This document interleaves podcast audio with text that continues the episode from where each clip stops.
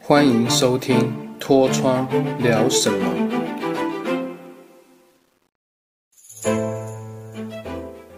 Hello，大家好，我是你的好朋友脱窗，欢迎收听《脱窗聊什么》第二十一集。今天聊的主题是我的工业设计时代第二集。该怎么说呢？离开了上一间的机车仪表公司之后，就打开一零四，寻寻觅觅看有什么新的产业，让自己可以在工业设计的领域拓展其他不同的设计相关范畴。那开着开着呢，有一间在做山西周边的连接副的，好音响设备的，还有连接器的接头的公司。联络上我，问我说：“嗯，我看过你的履历，很完整，会的东西很多，有没有兴趣到我们公司来面试看看呢？”那一个主管声音听起来非常的不错，感觉很像从外国留学回来的。后来去面试之后，果然没有错，他是从美国回来的高材生。然后他是刚刚加入新的研发单位的。研发经理，他本身是电子相关背景的，在面试的时候相谈甚欢，然后他问我说薪水要多少，我跟他说，嗯，希望可以达到四万五到五万之间。那当时他开出不错的价格，也很心急的问我说，最快什么时候可以上班？我跟他说应该是下个星期一可以，然后就踏上全新的。公司进行新的工业设计的旅程。到新公司上班之后呢，首先主管带我去熟悉工厂内部每一个生产线的东西，还真的是隔行如隔山，有很多不一样的产业，算是开了眼界了。因为上一间算是汽机车仪表东西，它比较生硬，没有太多多媒体相关延展性的东西。但是这间公司不一样哦，它除了山西周边啊连接副，它还有跟饭店喜来登饭店合作做多媒体连接副，还有做 connector。那他们家是做 connector 起家的。那我的主要工作是负责设计相关山西周边的外观件的塑胶壳的，还有 connector 的接头的外观件的工业设计，觉得很新鲜，很好玩。还要到他们那个视听室，我那个视听室在十几年前来讲是非常非常的奢华。当时公司也有一套，哦，那个是非常贵的一个 iMac，还有那整机整台机是供给研发工程师跟设计师完整使用的，全面开放，所以真的那时候觉得很爽，因为画面真的很大，然后颜色也很准。那旁边有两三台专门可以连接一些很高级的。蓝光啊，还有一些很厉害的一些三七周边的配备跟测试专用，那给电子工程师用的。当时那台电视是三星，已经很很大，而且级数非常高，而且有有点接近三 D 的效果，所以那时候也算是开了眼界。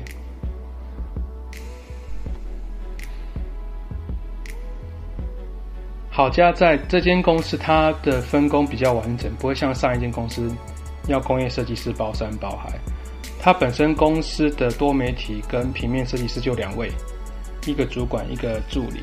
这边我就觉得哦还不错，我可以专心做好工业设计的工作。然后也有机构，那这机构小姐也蛮厉害的，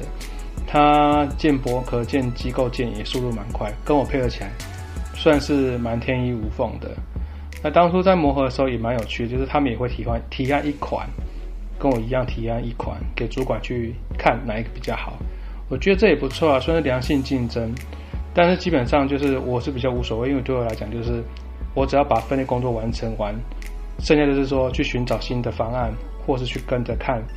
新的产品，或是看展览，让公司作品看起来更有国际感，更更有 sense 的感觉。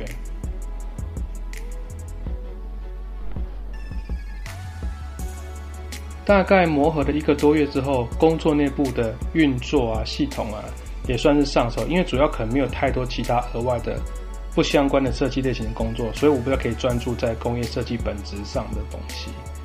那还不错，我觉得在间这间公司运气最好的是是说，因为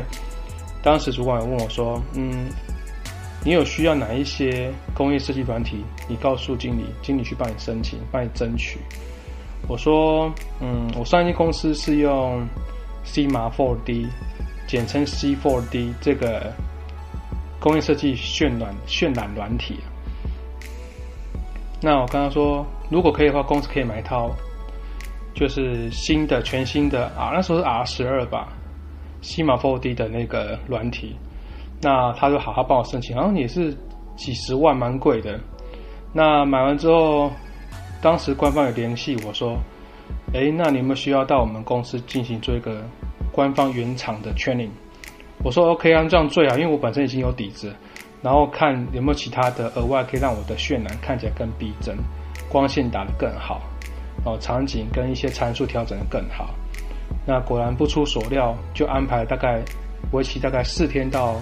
五天的一个全年活动，我忘记几天。那在台北内湖的那个奏盟总公司进行全年，那让我自己去自己自己开车去吧。那连续四天学的蛮多东西，我觉得这个真的是有时候其实你看参考书啊，你学的一些。东西比不上你原厂技师给你一些美美嘎嘎的一些快速键。当时经过他们的调教之后，我觉得参数设定上有让我的渲染的本质能力大幅增加，基本上跟上音公司的渲染出来效果已经完全是差一个层级。所以那时候我基本上我 render 出来的东西，经理都非常满意，说哇很逼真，基基本上已经接近到成品了。那。这是西马 4D，那后来又又接触了 KeyShot，KeyShot 更快，因为它毕竟它是完全纯渲染。那西马 4D 它是有点建模动画一些比较复合式的一个大型软体。那 KeyShot 它是比较偏向，完全是呈现用材质球做渲染跟动画剪辑跟展示给其他单位或是主管跟客户的一个很好的软体。当时也玩的蛮多，所以这两套有交互交互运用。当时在这个渲染的过程，等于说这间公司除了让我在建模部分，还有提案部分，最主要是在渲染部分有大幅度的增加，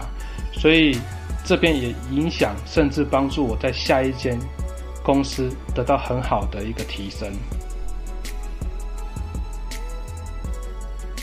不过很可惜，这间公司最后在。差不多不到一年的时间，就是研发部可能要改组，然后公司要组织变更，所以研发部可能就是暂时要解散，所以就可能就我就离开这间公司。那也很感谢当时的主管，因为后来也是变得很好的朋友。那我也担任过他的外面的外包的工业设计师，大概长达有